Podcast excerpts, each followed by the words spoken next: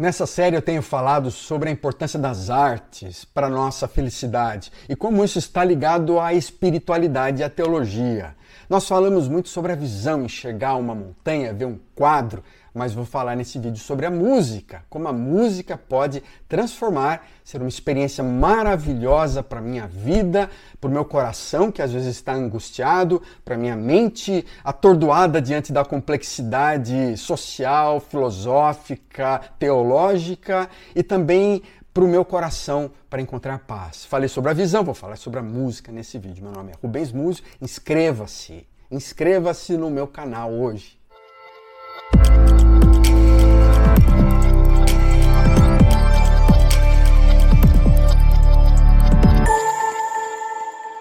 Nesse vídeo eu quero falar sobre a música, a música, como na pintura, nós já falamos como nas artes, e vamos conversar mais sobre as artes marciais, inclusive, e yoga, mas nesses vídeos eu quero falar sobre a importância de experimentar a felicidade, o desejo, um desejo básico do ser humano que ele pode ser realizado em parte, é claro, num universo complexo, caótico, em movimento como esse, mas ele, nós podemos experimentar um pouco mais da felicidade e a teologia, as lentes teológicas nos ajudam a olhar para uma obra de arte também, é, nos ajudam a enxergar a prática do xadrez ou do yoga com lentes diferentes, da, da presença do Criador ao nosso lado, como aquele que está conosco nesse processo, nessa busca da felicidade. A música, a música é uma informação maravilhosa. Eu estudei piano, Sou apaixonado por vários tipos de música, desde um barroco até MPB, passando pela música celta, aqueles que me conhecem, mas de um rock.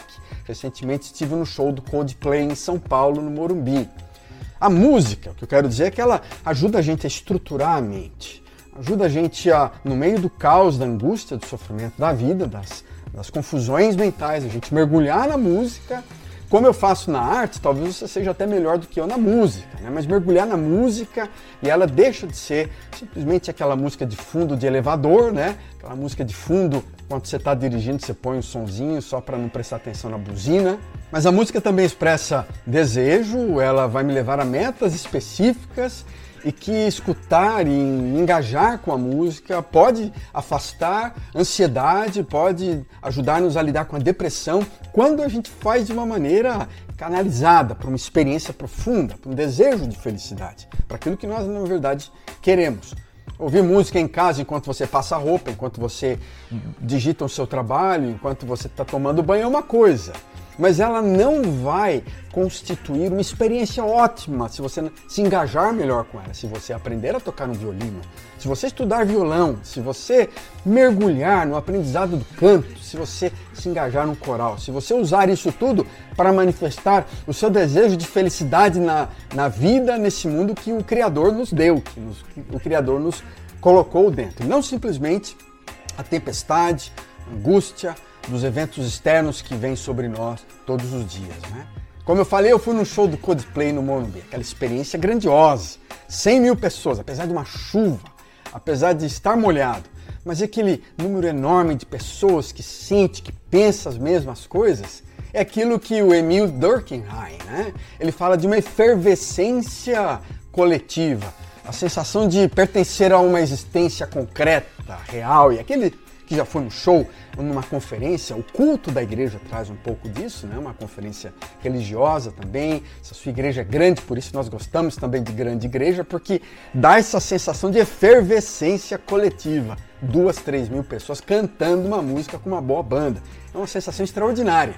E que a comunidade cristã, também as nossas igrejas, precisam olhar com muita atenção, sensibilidade para que seja um ambiente onde o Deus Criador esteja presente. E não apenas o que o Durkheim fala de uma efervescência né, coletiva, uma emoção. Não, muito mais do que isso. Nós precisamos aprender a adorar com essa sensação da presença de Deus, que move o coração, mas não apenas emoções externas, mas move profundamente o nosso coração e que leva-nos a ações, a atitudes que demonstrem essa adoração que nós estamos aqui para responder àquilo que vem sobre nós, à luz que vem sobre nós.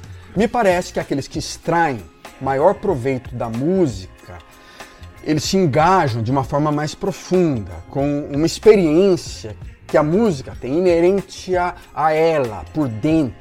né? inclusive no nível de notas, de, de ritmos, de métodos, de história. Então, quando você mergulha um pouco mais, você sai daquela piscina rasa e mergulha no oceano dessa compreensão, a música se torna muito melhor para curar, para abençoar, para lidar com o seu eu interior. Aqueles que encontram mais felicidade, parece que chega um momento em que eles param para se concentrar.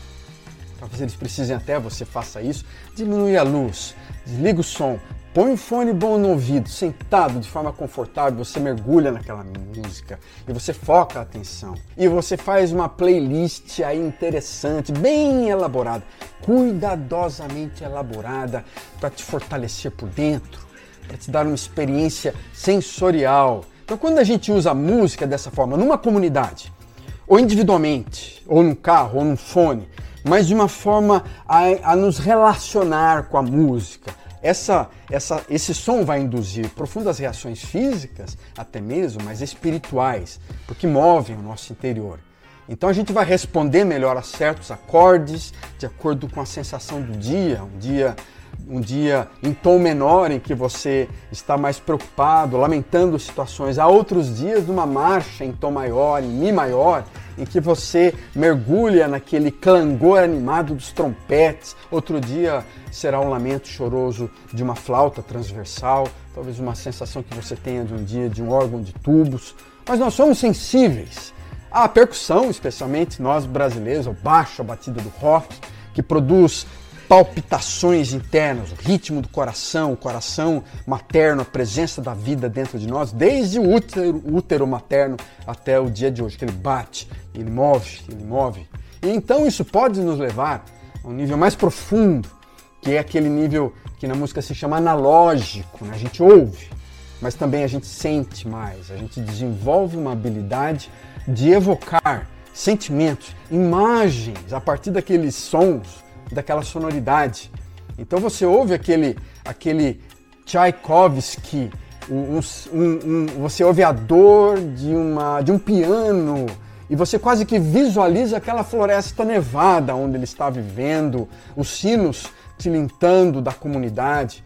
Ou você ouve aquele jazz lamentoso, choroso, de um blues ou de um, de um jazz contemporâneo que você percebe ainda a dor do preto cavando e chorando para Deus no gospel music de 200 anos atrás. Então evoca sentimentos e emoções. Isso pode acontecer com você em vários níveis, com vários tipos de música, né? Brasileira, europeia, americana, não interessa, né? Mas, mas o que, que evoca essa interioridade que te leva a ajudar a tratar com mais atenção para as necessidades da vida, para as necessidades do seu coração?